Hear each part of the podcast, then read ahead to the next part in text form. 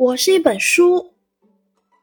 小作者荀红瑞，二年级。我是一本书，出生在印刷厂，不知我明天的命运会如何。在前往学校的大火车上，我陷入了沉思。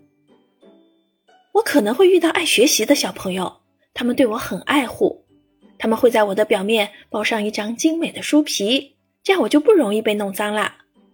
拿起我或者打开我的时候，他们动作轻柔，小心翼翼，生怕把我弄坏。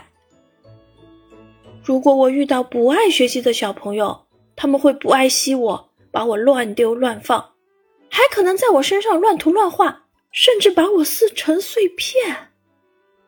菩萨啊，菩萨，请你显显灵，给我一个爱学习、爱护我的小主人吧。